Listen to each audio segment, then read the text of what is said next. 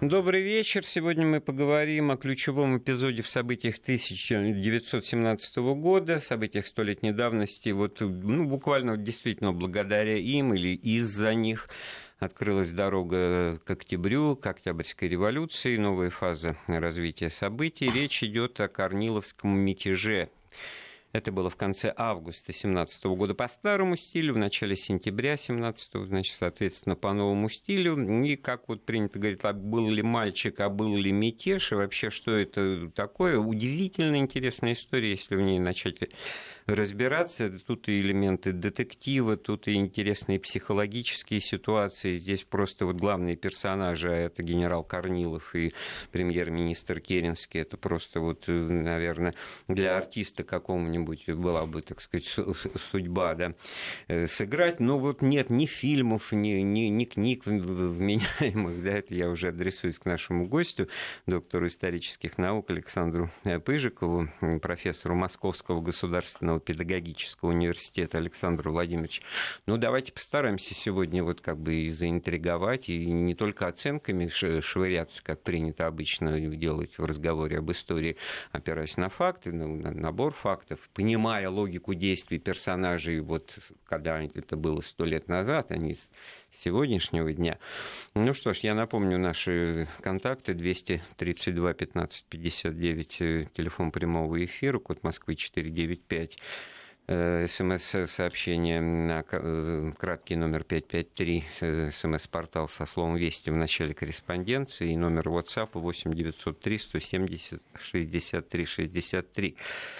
Но можно я в двух словах, Александр Владимирович, скажу, вот как это увиделось, что никакого мятежа на самом деле не было. Был заранее согласованный план действий между премьером-министром Керенским и главнокомандующим значит, русской армии э, Корниловым. Оба они, кстати говоря, и заняли эти посты в результате подавления июльского восстания большевиков, такого, о котором тоже надо будет напомнить. И цель была, так сказать, развить успех, да, ликвидировать советы, разогнать их под благовидным предлогом. Значит, надо было что-то спровоцировать, какое-то очередное выступление радикалов в лице, там, я не знаю, тех же большевиков или анархистов, собственно говоря, и для этого двинуть войска с фронта, во всяком случае уж Петроградский революционный гарнизон, который, значит, окопался в столице и на фронт эти солдаты идти не хотели, это была, конечно, база поддержки Советов. А потом этот план, вот удивительно легко, казалось бы, осуществимый и напрашивающийся, вылился в то, что они, значит, вот Иван Иванович с Иваном Никифоровичем как-то разругались. Да, Андрей Сергеевич, ну, добрый вечер, спасибо за приглашение. Вот, действительно, Корниловский мятеж – это что-то такое сродни детективу, что можно, значит, э, в жанре в этом описывать действительно очень насыщенная, это сказать, это все эпопея Корниловская.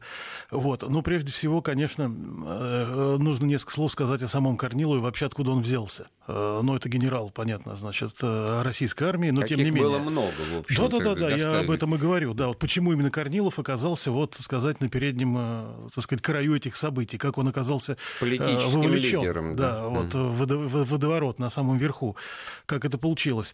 Ну, на самом деле, Э, был такой персонаж, очень известный, это Александр Иванович Гучков.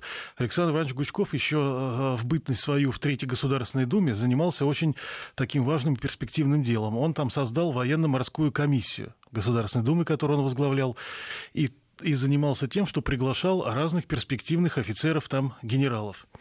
И там же мы встречаем и Лукомского, например, и Колчака Александра Васильевича. Это все идет оттуда. Э, то есть вот это вот ядро там уже как бы было вокруг ну, Гучкова. Политические курсы да, для их, военных Их называли молодотурками еще тогда, mm-hmm. по те, в те времена. Э, но вот интересно, что никакого Корнилова там не было поначалу, mm-hmm. да, и быть не могло, потому что Корнилов не являлся тем, значит, генералом, тем, значит, военачальником, вот, на который вообще Гучков мог положить глаз. Значит, да, он не находился в Петербурге э, и не входил в первый эшелон военных. Как он там появляется, на фронте Корнилов попал в плен. И вот эта история с пленом, она принесла ему популярность. Популярность в каком смысле? Что ему удалось э, ну, бежать ну, из плена австрийского. Из плена, конечно, да. а не и, сам Да, плен, не сам плен, конечно, побег. Этот побег действительно был прекрасно Корниловым разыгран. То есть за нас обвел всю вот эту вот ну, австрийскую у него разведку. был богатый многолетний опыт военного ну, конечно, разведчика. Да. Он там весь Тяньшань прошел, а, маскируясь. В Китае, да, Китае под... конечно, конечно. Чуть да. было не сказал под талибов. Нет, нет, нет, ну, ну не, не талибов.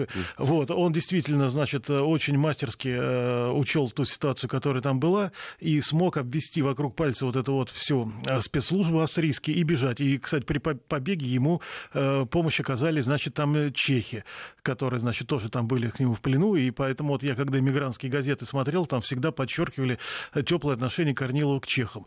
И вот этот побег мастерский им проделанный, да, он принес ему большую популярность, на самом деле. Он действительно вернулся сюда на белом коне, что называется. И вот тут Александр Иванович Гучков сразу включил его в свою обойму, которую он просматривал. Он с ним познакомился, значит, они с ним э, контактировали, общались, и Гучков а начал это потихоньку... время, если это... Это 16-й год 16 уже, 16 год, да, Гучков mm. уже не был депутатом Госдумы, он был в Госсовете, mm-hmm. потом быть избран, но также он был председателем Центрального военно-промышленного комитета, я напомню, это такая вот общественная организация э, вот, по помощи фронту. Ну, давайте все-таки ближе к, к да. сути этих событий. Но ведь принято считать, что при этом Корнилов все-таки не был политиком. Нет, нет, нет. Корнилов это, вообще никакого отношения к политической жизни наивный, не имел. Ему это вообще чуть чуждо, далеко и непонятно. Mm-hmm. Все эти перипетии, партийные расклады. Просто когда случился февральско-мартовский переворот, то Гучков начал двигать э, Корнилова. И Колчака, кстати, тоже, да. Mm-hmm. Это были его такие, стали его любимцы. Э, Причем к этому моменту уже Корнилов сначала все говорили, что раньше, до войны, он был так монархически настроенный, то есть, ну, как бы не отличался от многих, то теперь, после общения с Гучковым, он уже был антимонархический. И вот после переворота Гучков начал его толкать наверх. А именно как? А вместо, вместе с Родзянко они решили сделать его начальником Петроградского военного округа. А это очень важно. Да. И Алексеев очень возражал. Э, Алексеев очень возражал, он не хотел, значит, вообще видеть Корнилова в какой-то серьезной роли. Так э, можно сказать, что Алексееву через колено просто сломали. Да и Брусилов не хотел. Да ник- никто не хотел. Я могу объяснить почему. Потому что Корнилов был белым, белой вороной вот в этом генералитете белым. Mm. Так уже потом оно стало белым, царская вот эта армия. Почему это был, значит, он там белый народ, э, вороной? Корнилов это уроженец Семипалатинска. Ну, он из простой казацкой Из простой семьи, казацкой семьи, и, и даже внешний облик вид. Да-да-да, вот я к этому и кляну. А mm-hmm. давайте вспомним, если так посмотрим, как обычно не смотрят, а и кто представлял, что представлял генералитет высшей э, царской армии. Это абсолютно украинско-польско-немецкий разлив все. И Деникины, который полупополяк, и Алексеев, который жена но, Перотская. Там, да. еще при этом. Да, да, да. Э, конечно, это им все это не нужно было. Это совершенно другая среда. Она сплоченная всегда была, вот эта военная романовская элита. Тут какой-то выскочка из Семипалатинска в роли равных ему никак э, не устраивал их. И вот это противодействие, оно сразу же началось, э, как то Гучков его начал двигать, а Гучков не остановился. Он сказал, а что, собственно, Петроградский военный округ, давайте Северный фронт сделаем специальный для него. Включим и Балтийский флот туда, под Корнилова.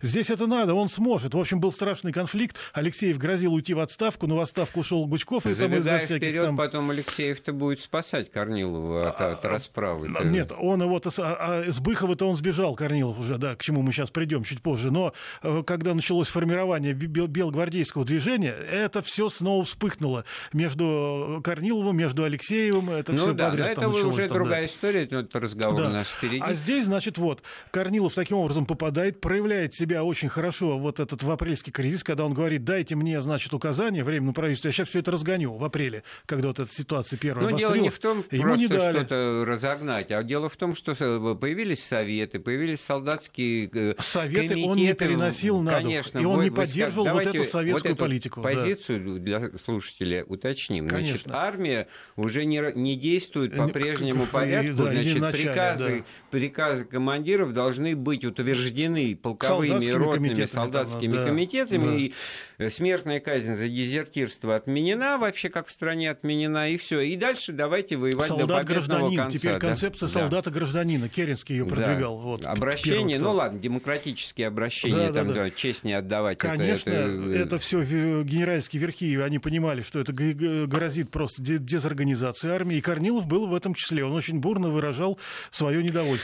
И он еще пытался вычистить из веренных там, где он какие военные структуры возглавлял, вплоть до назначения главнокомандующего, он решил, э, ставил цель вычистить всех партийных людей. Там эсеры, какие большевики, ну, разные партии. Он сказал, всех отсюда гнать к черту матери. Армия вне политики. Вот у него это самое. Ну вот и смотрите, что получается. Значит, вот э, классическая ситуация двоевластия, когда есть э, сила без власти, это советы, да, это реальная сила, значит, рабочих солдатских депутатов, но власть легитимной они не обладают. И наоборот, есть власть в лице временного правительства, легитимность крохотная какая-то, как бы от Государственной Думы временного Ну, это, ее да. опять-таки, да? Ми- Вот. Поэтому такая. там сцепка в лице э, того же Керенского Александра Федоровича, который ключевая продвигал фигура. эти, э, Он же- солдатские комитеты. Он же Да, человек да, да. и родом из Советов, да, он Конечно. человек родом из э, эсеров, да, но Да. при этом он, значит, входит уже в первый состав э, коалиционной правительства Заложник временного. демократии он там. Вот. И растет там, растет. Да. И в июле, после подавления вот этого недовосстания, мы о нем говорили в предыдущих программах, значит, такого гибридного смешанного Да, да, выступления мы в Петрограде, когда вроде бы мирная демонстрация, но с оружием в руках, и не просто кого-то, а солдат Петроградского гарнизона в расчете на то, что все, так сказать, само собой э, к советам достанется. Конечно, а в но- результате там возникло сопротивление, Нет, нет, да, перестрелки, да, достаточно да, кровавые конечно. истории. И, в общем-то, получилось, что вот тут вот Керенский на коне оказался, он после этого кризиса становится Ну, министром-председателем. очень, конечно, здесь Керенский-то был военным и морским министром, когда Гучков ушел. Он это ждал, поскольку здесь он решил, э, понимал, что на этом поле произойдет э, рывок вверх его политический.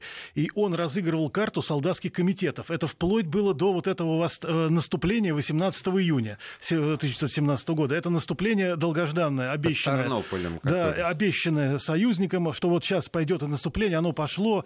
И Керенский говорил, успешность выступления будет только вот через солдатские комитеты. Они вдохнут жизнь, они демократиз- демократизируют, значит, э, войска все, и поэтому победа будет обеспечена. И вот когда через 10 дней после 18 июня, значит, все это застопорилось, и подошли немецкие войска, которые в пять раз меньше были э, да, русских войск, и русские войска просто побежали, не, не хотя воевать, они не хотели воевать, в этом смысле побежали, и фронт провалился, и вся вместе с фронтом провалилась вся вот эта вот концепция Керенского, что солдатские комитеты, советы, значит, это в армии, так сказать, их Ну да, средств. не, не Это залог большевики, а те успеха. же эсеры, Да, да, меньшевики, главное, вот советы. Вот других все партий. мы да, объединимся, да, офицеры, да. солдаты. Вот эта ставка Ой, не рухнула. сработала. Она, не, она просто рухнула, Андрей Сергеевич, рухнула. И вместе с ней тут же преобразился Керенский. Он уже дистанцировался от Советов вообще, от всех своих бывших коллег по Совету. Сказал, что вы, значит, э, вы виноваты в этом провале, в Тарнопольской катастрофе, э, которых воспользуются большевики еще в этот трудный момент, поскольку вы со своим сов- советизацией всего и вся довели до ручки. И теперь ему, Керенскому, придется это все расхлебывать, поскольку, значит, э, ситуация ужасная. И тогда А, милости просим Лавр Георгиевича, и вот тут армию, всплывает, да. конечно, э, Савенков. Это был тот э, СССР, который находился в дружеских отношениях э, с Керенским, и он в трудную минуту, значит, июльскую, в трудную июльскую минуту 17 года всячески ему помогал всякими советами. Вот он и посоветовал, обратил внимание на Корнилова. А, кстати, э, армия Корнилова э, на Юго-Западном фронте, это была единственная, где фронт не провалился. Он смог Он удержать явочным э, войска. порядком ввел просто смертную казнь за Да, он на самые резкие, уже. конечно, это самые на резкие меры всякие шел. И это не могло быть незамеченным. Но все, что вы рассказываете, оно укладывается в вот эту схему. Они нашли друг друга. Керенский и Корнилов нуждаются друг в друге в Ну, этот момент, потому что... Ну, Андрей а Сергеевич, сначала нашли себя Брусилов и Керенский. Там такая любовь была, под дождем сидели в автомобиле, они поняли друг друга, все, значит, они нашли друг друга, значит, все это находка друг друга Да, закончилась, а я- э, за, как вы- выступление захлебнулось, Брусиловым роман закончился сразу же. Ну, Вот. а он, так- не- он от него дистанцировался просто, как от чумного просто, Керенский. И вот теперь подходит Корнилов. Но вот здесь э, такого э, большой любви между ними хотя они нашли друг друга, сразу не получилось. И Керенский был сразу насторожен, потому что Корнилов коренным образом отличался от э, Брусилова. И это нельзя было не заметить, и Керенский это понял. А, ну, во-первых, поведение. Вот ставка Могилев, да, военная ставка там размещается. Там солировал один человек. Э, это предводитель местного совета Могилевского по фамилии Гольдман. Он там ходил, говорил, что я посланец Петроградского совета, мое слово, значит, без меня здесь ничего не происходит. Что делал Алексеев? Алексеев, значит, э, вынужден был с ним общаться. Барусилов с этим Гольдманом просто ходил в обнимку по всей ставке. Э, э, Корнилов, когда приехал, этот Гольдман заявился к нему и сказал, я, значит, вот такой-то, ну. я здесь. Он а, сказал, я понял, арестовать его. Из-за чего сразу пошел конфликт с Петросоветом, да, когда там Церетели, Дан, Гоц начали названивать и говорят, что он делает? Он такого человека, значит, задержал там. Это было. Дальше что? Э, Корнилов-то выяснилось. Чукеринский напрягся. Он просто понял, что, значит, он вытащил Корнилова, назначили его да, верховным главнокомандующим, и тот со следующей минуты буквально просто не пошел, а полетел по собственной траектории, не обращая внимания на Керенского. А что такое собственная траектория? Во-первых, он сказал, помимо армии, о смертной казни, что вот вы упоминали правильно, больше, он сказал так, все предприятия, которые работают на оборону, должны подчиняться ставке. Так? Затем земли, где Чернов, СССР, министр земледелия, запретил вот это все земельные сделки, купли-продажи, да, то есть это исключаем товарно-денежные отношения из сферы сельского хозяйства. Это политика э, Чернова была. Значит, э, прекращаем, приостанавливаем действия э, Чернова. Все помещики на ура, значит, сразу. И тут Керенский просто понял, что если так пойдет, через несколько недель ему руководить-то будет нечем. Это везде будет это. Ну, на транспорте там, да. дисциплину. Ну и все это совершенно оправдано обстоятельствами военного военного времени, когда, значит, Керенский же тоже за войну до победного конца, ну, конечно, да, конечно. обязательства и прочее. Нет, нет, здесь и абсолютно едино. логично, как да. бы не относиться белое и красное, но в ситуации, нет, нет. когда страна воюет, ну, нужен быть, должен быть военный порядок, и Корнилов его олицетворяет, и, как я понимаю, к концу августа начинает, так сказать, набирать вес не просто потому, что вот он вот такой, да, а своей программой. Ну, с ним надежда начинает связывать, я, что Керенский не военный я человек, а клоню к этому государственному государственному совещанию, да, которое нет, а мы сейчас к нему подойдем, да. потому что, да-да, это важная очень точка. Потом Корнилов, значит, э, заявил Керенскому, что надо устроить вообще-то специальное э, финансово-экономическое совещание какое-то, говорит, совещание. А где министры, кто финансово-экономический блок, да, по-нашему говоря, они будут подчиняться ставке, то есть ему. Ну, значит, тот каждую неделю он ему что-то такое выдавал.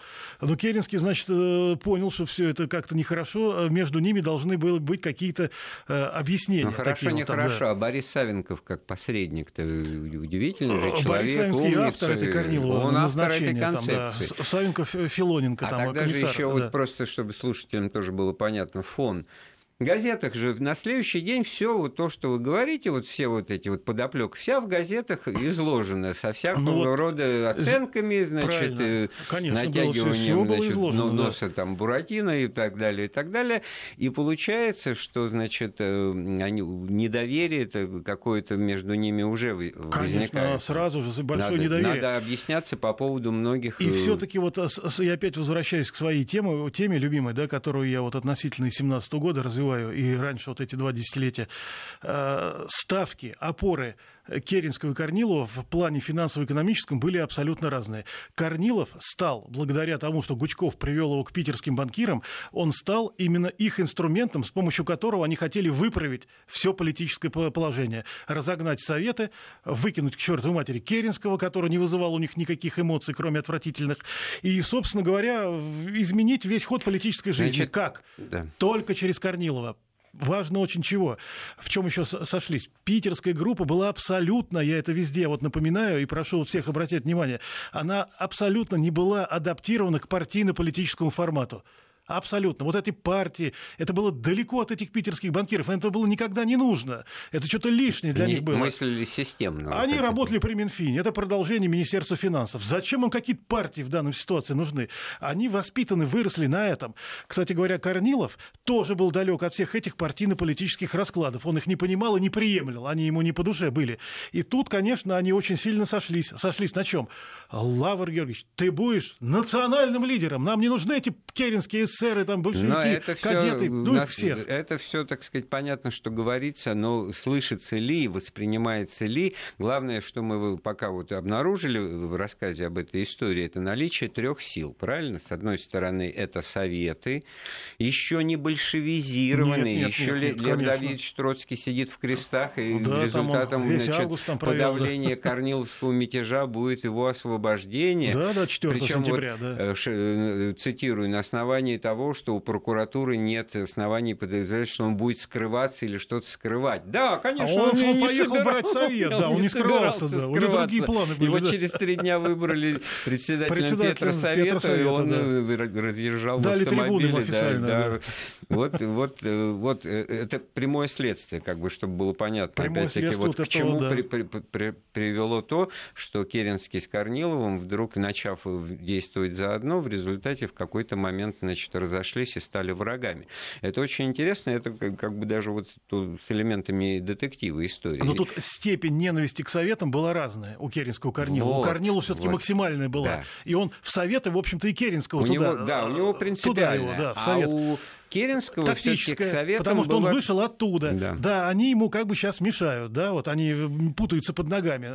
Но, с другой стороны, просто э, сказать им, пошли вон отсюда все, я он не, не хочу, может. не может. Поэтому не в какой-то он, степени да. нужен Корнилов. Он же строил из себя, я да. посланник демократии да, советской, да. да. Поэтому в какой-то степени нужен Корнилов, на него в случае чего можно списать Они пытались друг друга использовать. Керенский хотел, да? значит, использовать Корнилова, его вот руками разогнать. Все-таки, значит, для того, чтобы сложился этот альянс, нужно было какая-то площадка площадка для обнародования позиции. Вот Это было государственное, смотр, да, государственное, совещание, совещание в Москве. В вот Москве. эти кадры из фильма классической версии «Тихого дона», когда офицеры подхватывают прибывшего на вокзал, это на белорусский вокзал приехал из Могилева, значит... Э, ну да, Корнилов. Корнилов на это совещание. Вот это пик его э, популярности, потому что он собирает не просто массу сторонников среди офицерства, в котором, так сказать, опять... Не, не, там уже все, все вот, общественные деятели. Там и кадеты, да. Там и правые, вот как э, Шульгин, значит, монархисты, ну, ну такие да, умеренные, да. либеральные. То есть он, он целую силу, у него есть и свой центр, и свои правые, и свои левые, и получается, что голым королем становится э, Керенский в, в этой ситуации. Он не может не пойти на э, какие-то контакты и на сделку с, с Корниловым, Корниловым. Без Корнилова ему деваться некуда. И это вот исходная позиция, в которой они начинают действовать заодно э, начинают действовать заодно, разрабатывая план э, разгона, значит, ну, как бы советов ну, даже да, без да. всяких как бы в Петрограде, и, как, и какой-то, значит, э, нейтрализации Петроградского Нет, гарнизона. Да? Там, по всей видимости, вот даже автомобиль Керенского, у него флаг был все время красный угу. когда он ездил э, вот летом, а потом, после июльского вот этого, значит, события, уже на Андреевский сменил. Вот да. это тоже деталь, но характерная. Это тоже деталь, но характерная. Кстати, забегая вперед, скажем, что после подавления Корниловского мятежа Керенский первым делом провозгласил Россию республикой, ну, свободной республикой да. 1 сентября по старому стилю. Чего никто не заметил. А, вот. Предвосхитив этим самым решение, которое должно было принимать учредительное, учредительное собрание. собрание. Да, То есть да. опять попал в просак. Продолжим через несколько минут. Вопросы истории с Андреем Светенко. Сегодня мы вместе с доктором исторических наук профессором Александром Пыжиковым вспоминаем Корниловский мятеж, э, события столетней давности, ключевой эпизод вообще в революционных событиях 17 года. Три силы, значит, э, обозначились здесь. С одной стороны, это советы, с другой стороны, временное правительство, и с третьей стороны, некая, так сказать, сила, представленная, вот, олицетворяемая генералом Корниловым. Принято считать, что это вот э, монархически настроенный, так сказать, нет. Вот наш эксперт сразу, так сказать, говорит, не, ну, что нет. Корнилов нет, монархический? Нет, нет, ну, вообще... нет, вот интересно. Да, поэтому Арестовал в... Александр Федорович, для чего он? А, Сам на его сюда и послали для этого, чтобы отсеять все вот эти разговоры о монархизме. Факт из его биографии, Конечно. да, вот вы хорошо сделали, что напомнили, поэтому не все так просто, да, и поэтому, с другой стороны, шансов на успех, совместное такое решительное действие, направленное на то, чтобы закрепить успех, ну, чем заключалась цель? Ликвидировать все самозванно, самостийно, так сказать, откуда-то непонятно откуда возникшие органы власти, претендующие на то, чтобы руководить. Да, это вот эти советы казачьих, как крестьянских, солдатских, рабочих, которые все это пятое, десятое, да, Значит, при этом же есть временное правительство, есть армейские структуры, и вообще для начала идет война уже, ну, так да, сказать, да. который год, да. И поэтому, значит, ситуацию, -то, конечно, надо брать под контроль, это умом понимают все. При этом, значит, большевики, Ленин там где-то траву косят в разливе, ну, значит, бегах, они бегах, в бегах, ага. они, значит, частично арестованы, частично э, нелегальное положение перешли, сняли временно лозунг «Вся власть советом», значит, с повестки дня, и, и вот действительно, пожалуйста, дорога на Петроград в буквальном переносном ну, ну смысле ну, открыта. 25-26 да. августа по старому стилю 17 года вот э... эта знаменитая туземная дикая дивизия, она да. входила в состав третьего кавалерийского корпуса, командовал этой группировкой генерал Крымов. Вот он идет вперед.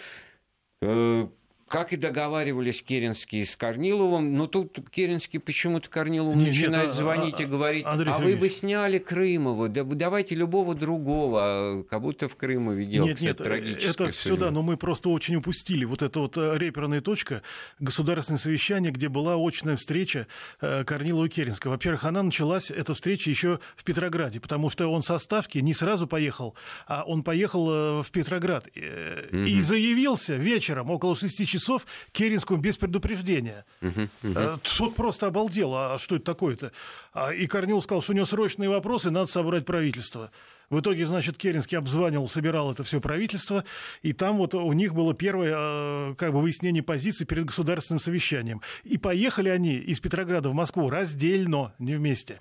И приехали, и заехали они туда совершенно по-разному. Керенский приехал с громадной свитой и расположился на жительство в Кремле. Ну, а аналогии сразу какие. Ну, что да, сделал ну, да. Корнилов? Совершенно по-другому. Он приехал Скромно в этом в вагоне. Да. Нет, нет, нет, нет. Он вообще не выходил в город жить. Он приехал в этом вагоне, который mm. вот вагон главнокомандующий, и там остался жить на белорусском вокзале. Правильно, mm-hmm. вот туда, куда приехал.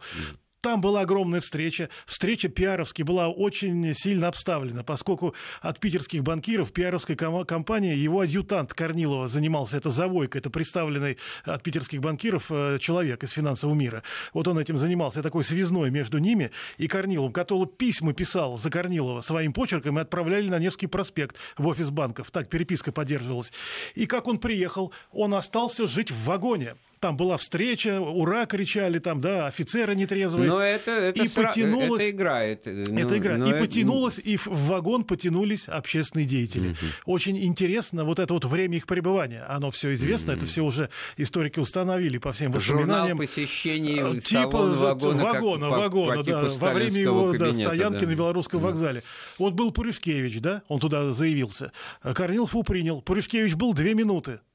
Он ему сказал, все, значит, Милюков 20 минут. Mm, уже хорошо. Да, уже хорошо. А вот э, делегация Пути, Путилов, Вижнеградский, Давыдов там и другие питерские банкиры, их там было человек 7-8, э, да, почти три часа. Mm-hmm. Вот они с ним сидели. Вот это перед э, государственным Хорошо, совещанием. Александр Владимирович, я просто боюсь, что мы до конца вот этого, этой истории не доберемся. А, значит, ну что получается? Первые два дня вот то, что потом будет названо мятежом, развивается без сучка и задоринки. Нет, нет, Войск... вы же правильно сказали, ну? Андрей, вы в самом начале э, сказали очень правильную вещь, которая упускается. Это э, провоцирование Да вот было. я и говорю вот в кавычках я, так, мятеж, я же так договорились так же. Они же были, эти мятежи, вот именно в эти числа, которые, говорите, это мы сейчас как бы уже к этому относимся так без внимания. 21 августа, 22 э, августа, мятеж монархический, так называемый. Керенский разоблачил монархический мятеж. Монархический заговор начинается, поднимает голову эти черносотенные элементы. Арестовали несколько великих князей. А, а первых арестовали тех, кто провожал Николая II в ночь на 1 mm-hmm. августа. Это его брата mm-hmm. Михаила Александровича младшего и еще его там э, другого брата, э, не, не, не родного, Павла Александровича. Mm-hmm. Они с ним встречались. Их Керенский объявил самыми главными зачинателями монархии монархического заговора. И их, с них начались аресты. Потом, значит, арестовали на Кавказе Бориса Владимировича, который там пребывал. Якобы он там офицеров каких-то собирал. То есть mm-hmm. подготавливал, что вот этот заговор монархический. А где он и был этот заговор? Этого а, не было. А с другой стороны, значит, вот председатель Союза казачьих э, войск, то есть казачьего э, совета генерал Дутов, ему говорят, а ты, батенька, давай-ка организуй якобы выступление угу. такое антиправительственное, которое мы вот там и, и подавим, да. То есть э, против Советов, то есть угроза слева, угроза справа, монархическая, большевистская. А большевистская сама по себе а, рисовалась. 27 число, это полугодовщина 27 февраля. Угу. И все почему-то были убеждены, что 27 февраля будет большевистский мятеж. Там говорили, так там же вроде Троцкого нет, там, да? Ну, да. Ленина Зиновьем тоже нет. Вот с, этим надо, было, вот с этим надо уточнить, потому что тут же что получилось, что с одной стороны, значит, э, ну, те революционеры, без всяких кавычек-то, вот, большевики революционно настроенные, антибуржуазные и так далее, так далее, они-то понимали, понимали э, свою участь в случае победы Корниловского Конечно, выступления. Вот да, поэтому-то да, они выступали как раз не Прям якобы, тюрьме, а на самом да. деле. И железнодорожное полотно у, у Павловска было разобрано-то вполне конкретными, так сказать, рабочими и э, революционными солдатами из Петроградского гарнизона. То есть они готовы были э, обороняться и защищаться. Но что происходит потом? Происходит на следующий день, 28 августа Керенский издает приказ вооружить рабочих Петрограда и остановить Корнилова. Вот что произошло? Ну, вот, вот давайте там уточним. Во-первых, там вот эти детали очень важные. Во-первых, большевики, конечно, сникли в августе по тем причинам, о которых мы называли, да. И на самом деле наибольшее раздражение вызывал не Ленин уже, который исчез с горизонта, да. А наибольшее раздражение вызывал э, Виктор Михайлович Чернов а он активничал там по полной программе в августе. Он заменял Ленина фактически. Он говорил то же самое. Ну, надо только Абсолютно добавить, что он был там. председатель партии эсеров, да? А, так и, он министр земледелия еще. И, по, при по, этом был, ходил во временное правительство. И вот он то там ворочал тому, вокруг земли, вот, там такое. Когда говорят большевизация Советов, вот она произошла как результат Конечно, подавления, да, да, как да. неожиданное следствие да, да. того, что Керенский все-таки стратегически и теперь проиграл. Вот да. по заговору очень важно, уже с военных берем. Вот уже те, кто участвовал с офицеров, да? Mm. Что там было? Мы имеем воспоминания сейчас, и я вот это говорю, это же ужас. Э, во-первых, э, Корнилов сказал банкирам, что надо там снабдить людей которые, значит, все это будут разгонять советы. Корзиночки? Что ли? Ну, типа корзиночки. Путилов сказал, да, мы ждем. Значит, пишите письмо, и вот, э, ну, Завойко пишет письмо, приезжайте. И вот приходят два офицера из Ставки с письмом, написанным Завойко, правда. Путилов его открывает. Это Завойко, он знает его почерк, он его 20 лет как знает, да. Вот, где в письме написано, что, как договаривались, надо выдать 800 э, тысяч рублей потом цифра зачеркнута 800 тысяч, и сверху написано миллион двести тысяч. Путил говорит, погодите, ну почерк я все понимаю, значит, у меня нет вопросов. А что цифры а зачеркнули? А где? Почему не? Время просто не было там, а спешили, поэтому не успели, только зачеркнули и бегом сюда к вам. Поэтому надо миллион двести, а не восемьсот тысяч. Значит, он говорит, ну давайте, я сейчас вам э, выдам там 800, там чуть меньше он выдал, а за остальным приходите завтра. А он хотел связаться, э, на самом деле, с Завойко уже, раз дело такое. Они не пришли, эти полковники, эти офицеры. Он, значит, начинает, а что это такое, беспокоиться. Ему говорят, э, у Путила уже там огромный штат э, в этом банке, все все знают в Питере, что целая толпа, 50 человек офицеров, которые прибыли оттуда, пьянствует уже второй с утра это, mm-hmm. в одном из фешенебельных ресторанов То есть Питера. и этой суммы хватило. И он пошел, Путилов, э, значит, сбешенный, выбегает из своего офиса на Невском проспекте и в этот ресторан.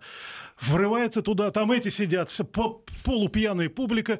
Он говорит, это что такое? Путилов говорит, а эти, а, мы забыли прийти за следующими деньгами. Да ща давай сюда вези, нормально все здесь идет. Сейчас мы тут отечество спасаем, отчизну. Но Путилов все понял что это такое. А это вот тоже хорошую было, подоплеку да. вы вскрыли, потому что, так сказать, вот э, трагически это выглядит, э, если говорить о судьбе генерала Крымова, который в одиночку да, уже после да, того, как да. Корнилова это вдруг объявляют другое. изменником, значит, да, ну вот это вот результат э, этих он испорченного телефона, он да, он после в одиночку уже войска остановлены, он пробивается в Петроград, добивается аудиенции у Керенского, что-то ему пытается внушить, выходит, э, да. достает э, револьвер, стреляется. А и... это другой человек, это не те, которые вот. пьянствовали в фешенебельном ресторане-то, да? Вот, вот. а как Родину спасали они вот, там, да. вот все же намешано через, через ну, один, да? И в этом смысле и позиция Корнилова тоже, она такая ступенчатая, как черные и белые клавиши. Ну, они якобы договорились. Причем договорились как? В Москве стоял спец вагон для восьми человек. Восемь человек – это делегация должна быть э, московского купечества. Хорошо, мы продолжим через несколько минут этот интересный разговор. Вопросы истории с Андреем Светенко.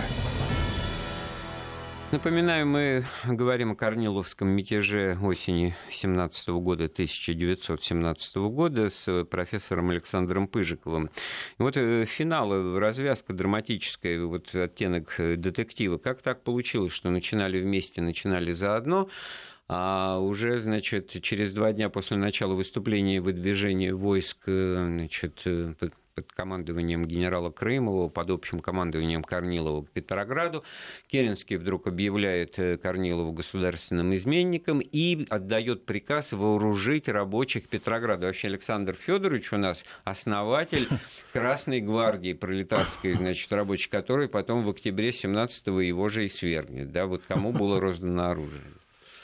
Ну, здесь вот все-таки в чем подоплека? Потому что шли интенсивные переговоры между Корниловым и Керецким, э, и э, как бы представителем этих переговоров был вот этот Владимир Львов, бывший депутат Госдумы, четвертый, теперь вот он там обер-прокурором был. Да, не путать с, э, с этим, который был председателем не, не, нет, Временного это правительства, другой, Георгий, да? То, да, а это самое, ну, да. как вот говорил в одном романе, да, жалкая и ничтожная личность, но сыграла свою роль в истории, причем ключевую. Вот, ну, запомните здесь... это имя, ну, Владимир ну, Львов. А, да. Нет, нет, Владимир Львов, но что делал фактически Владимир Львов вот в, этом, в этой ситуации, если подоплеку разобрать? Он пытался утрясти интересы э, питерской и московской группы. Он был представителем. Почему? Поскольку вот мы до паузы говорили, в Москве стоял готовый вагон, где сидело 8, для восьми человек. Причем это, это Рябушинский, Третьяков, их адвокаты, Родзянко и Николай Львов, родной брат Владимира Львова. Mm, ну, понятно, он тоже был членом он, Госдумы. Четвертый. Ну хорошо, стоял вагон, в котором выдавали деньги. Нет, нет, там не выдавали не... деньги они, этот вагон должен был ехать в Ставку, что это самое, все. А, но до конца висел этот вопрос, и он же на самом деле, вот эта ниточка оборвалась. Если сейчас э, советы э, Корнилов разгонят, то затем он разгонит и Керенского. И что это будет за новая конструкция, значит, правительственная? Так там будут первые скрипки опять играть эти Путиловы Вышнеградские. А мы, Рябушинский, Коновалов и Третьяков, Второв, друг другу говорили, глядя друг на друга, мы опять, что ли, для чего мы боролись-то 20 лет? Для того, чтобы опять, значит, прийти к тому же так, самому? Так, хорошо, да что значит, же это такое? борьба группировок, не все влезают в этот условный так они, салон Они вагон, просто да. туда не влезли. И Керенский понял, что он не влезет. Они его выкинут, эти банкиры с Корниловым, выкинут. Не сейчас, не, так потом. Но все-таки а мы мастерство деле, политика заключается в том, что надо поставленную цель решить или иметь Нет, за планом решили, А, план Б, а то получалось, что они не могли договориться, все друг. И в итоге проскочили вот советы, которые большевизировались, правильно. Они изменили свой облик. Ну а как иначе, если получается, что начинают действовать заодно, что все газеты пишут, что у нас теперь триумвират будет, Корнилов, Керенский, Савенков, все, все нормально, все, всех устраивает. Нет, потому... произошла вот этот срыв большевизации Советов, и отсюда вот это вот в воспоминаниях уже после фразы Керенского, что он не, не Ленин все сорвал, mm. а Корнилов. Вот, ну, вот это не Ленин, вот Ленин это, это производное уже было. Там, мелочь, да. но интересная. Значит, Керенский потом Там все, рухнул, сказать, свал... Керенский сваливал... с Корниловским мятежом рухнул сам Керенский. А всё. и понятно почему. Зачем ругать Ленина, если он сам его, в общем-то, из так, разлива а был уже, позвал? Андрей Конечно. Сергеевич, на демократическом совещании, когда он взял и там и сказал, э, речь-то его самая такая была неудачная, ты где вас свистали? Где он сказал, что э, я победил, значит, там Корниловский заговор. Из зала крики не ты, Советы победили. Значит, он уже сразу... Вот, Или вот. он сказал, что никто не может здесь мне бросить упрек в эти трудные дни. С мест скакивает, можем, mm-hmm. можем, и бросим упрек. Да. Причем это с разных сторон. Он весь был деморализованный. Это уже не был тот керенский вот оратор, хорошо, как это было. Я максимально четко попытаюсь сформулировать вопрос. Насколько реально действительно было в замыслах Корнилова, разогнав э, Советы, войдя, значит, силами туземной там, и прочих дивизий своих э, в Петроград, э, разогнав Петросовет, Да. все-таки потом следующим, так сказать, просто левой Следующий рукой, шаг. просто невзначай отодвинуть Так совершенно в списке точкой, ходили, да, Андрей Сергеевич, да? в списке ходили. Завойко, который был адъютантом э, Корнила от питерских, от питерских банкиров, он списки правительства составлял. И главное, чем занимался Ну, Львов, утрясти место там для Но Москвы, чтобы их не отталкивать. Вот играя, значит, как в эти условные шахматы за Керенского, другого хода нет, надо остановить Корнилова. Так он его остановил. Ну, и знаете, что он начал делать аж 31 августа, когда вот это все уже провалилось. он стал- кинулся к телефону, э, набирая Москву, обзванивать Кишкину, это его друг, врач в Москве, обзвонить всех э, московских купеческих толстосумов. И Второго, и Третьякова. И, и где Коновалов? Кишкин говорит, нет Коновалова в Москве, он на юге. И Керенский дозванивается в Крым, звонил на юг, чтобы он... Он снова сделал опор на эту московскую группу, с которой до революции он и выходил Ну, на политическую арену. Он же не сам по себе расставаться, выплывал. телефончик надо было при себе всегда так, Ну, не такие пытался. держать, да. Вот, но тогда ведь э, понятно, что другого пути у Керенского не было. заметьте, Керенский не звонил Путилову с Ушнеградским, Ну, находясь э, в Зимнем дворце рядом буквально. Конечно, Нет, и звонить-то не надо. В этом смысле тогда все-таки вот в моей личной голове какая-то логика утрясается. В понимании э, Керенского происходит мятеж, просто ему до конца правды не говорят.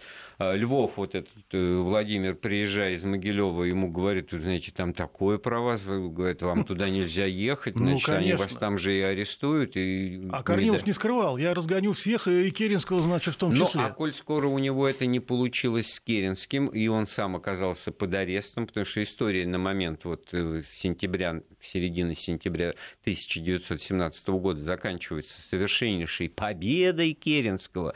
Корнилов арестован, еще вместе с ним 21 Победа-то генерал. первая, первая. Это потом станет Да. ясно, но вот э, можно же было и следующую партию сыграть, как бы, но потом выяснится, что у него просто военные силы под рукой не останется. Нет, там и, уже, кстати да, говоря, вот это полный. разочарованное офицерство, Конечно. юнкерство и так далее, и так далее, люди военные, они будут злорадствовать Конечно. в октябре 17-го, когда Против свергнут большевики. Кай, так, правильно, правильно, так- так вам да. и надо.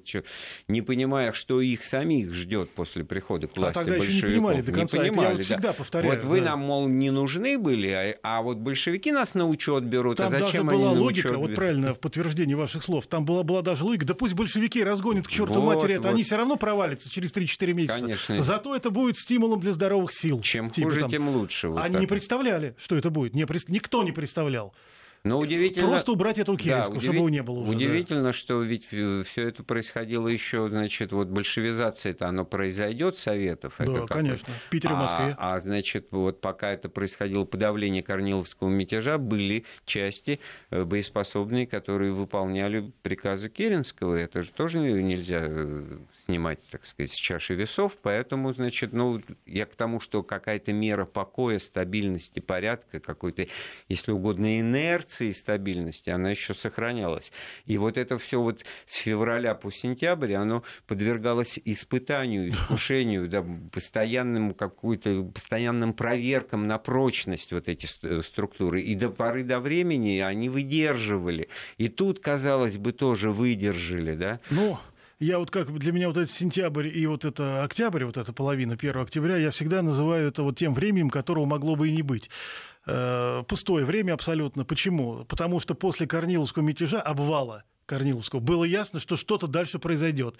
Вот это вот большевистское, вот это вот... И нельзя Феникс сказать, что да, там, да. Керенский сидел сложа руки, он Ну, предпарламент что-то, созывать. ну да, а там вот все ответьте, это холостые ходы. А почему выборы в учредительное собрание не провести на скорую руку-то? Мы примеров в Ну, истории уже сколько Да, за две, сколько да куда? там, Вот, да. зачем откладывать? За две- Вот посмотрите, если в декабре 17 уже после того, как большевики взяли власть в свои руки, эти выборы состоялись, и, и большевики их проиграли, и победили те же эсеры, Ну, то неужели победили, бы да. они не победили бы в сентябре 17 или в том же октябре? Кстати, у большевики, вот э, уж учредительное собрание, в конце скажу-то, э, действительно, они, большевики, очень грамотный ход избрали. 5 января собралось учредительное собрание, и его вечером 5 разогнали. Ну, да? 18-го Да, года. ш- в- вось- 6 они не смогли прийти. Это было только первое, э, как бы там была многоходовка, это первый этап.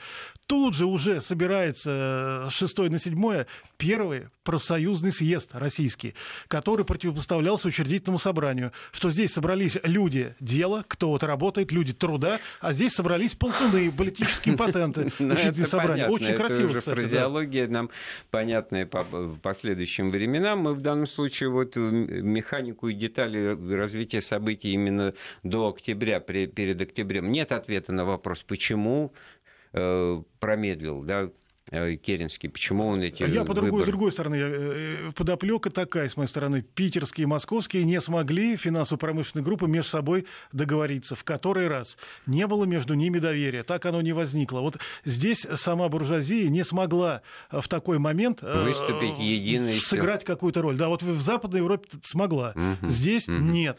Хорошо, это уже это внятный ответ.